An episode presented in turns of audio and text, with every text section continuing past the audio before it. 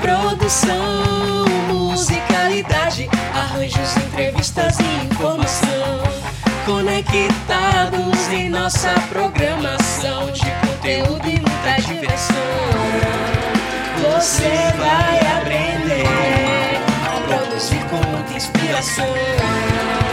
Você vai transformar sua ideia em canção. Fono 4 Produção.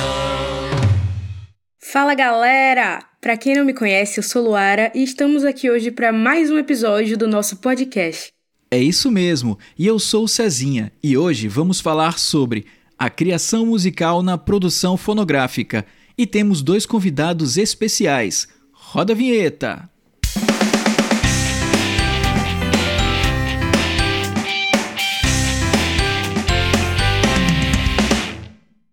Estamos aqui com nossos convidados, Mestre Mário Pan e Akane.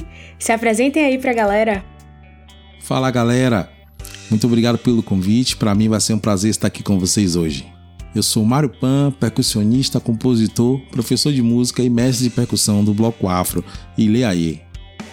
Então, galera, meu nome é Akane, sou DJ, produtor musical, atuo mais especificamente na área do rap, hip hop, que é o que eu tenho mais afinidade, o que eu venho estudando desde acho que uns 10 anos atrás, 10, 11 anos atrás. E tamo aí, vamos nessa. É um prazer estar aqui com vocês para falar um pouco sobre produção musical. Maravilha! E para começar o nosso papo, mestre Mário Pan, conta aí pra gente o que é produção fonográfica. Então, produção fonográfica são as etapas para a realização de produtos voltados para a música, passando pela produção, gravação, divulgação e até a distribuição final do produto. Incluímos também as burocracias que envolvem a contratação de equipe e registro das obras. A produção pode ser a gravação de um CD, ou um musical para o teatro ou cinema, a gravação de trilhas para a TV, para a rádio, dentre outros produtos finais.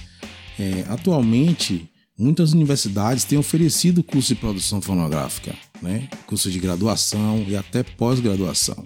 Eles formam tecnólogo em produção fonográfica.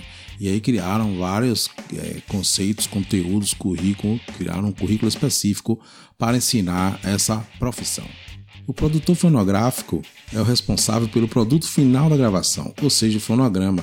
É ele quem faz o cadastro desse fonograma nas associações de direitos autorais. Para vocês terem uma ideia, o percentual para esse profissional é de 41,7% sobre o direito de distribuição dos valores da obra registrada. A galera quer saber muito sobre esse mercado, né? Vou escolher aqui uma pergunta que está sendo muito pertinente entre os nossos ouvintes. Pergunta do Nairo de Cajazeiras. Nairo, muito obrigado pela participação e audiência, hein? Pergunta: Como é que funciona a estrutura da composição neste mercado? Quais os passos a serem seguidos? Bom, é, as etapas da criação musical geralmente consiste em primeiro gravação da trilha guia, é um voz e violão ali com a música, um voz e piano, algo bem simples.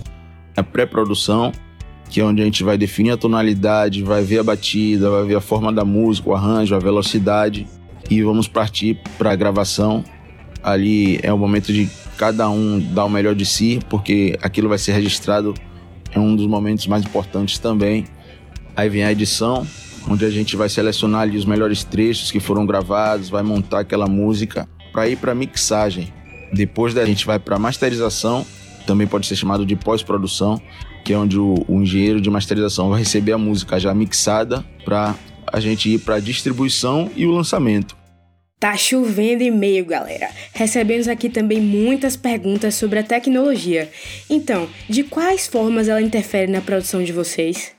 A tecnologia interfere de todas as maneiras, né? Atualmente nós temos aí a tecnologia como aliada no processo de gravação, no processo de produção, né? Bons microfones que possam captar as timbragens dos tambores, né? Os próprios programas, né? Que podem colocar uma autenticidade maior ao nosso som. Então tudo isso é, é importante para a gente desenvolver um trabalho com maior qualidade.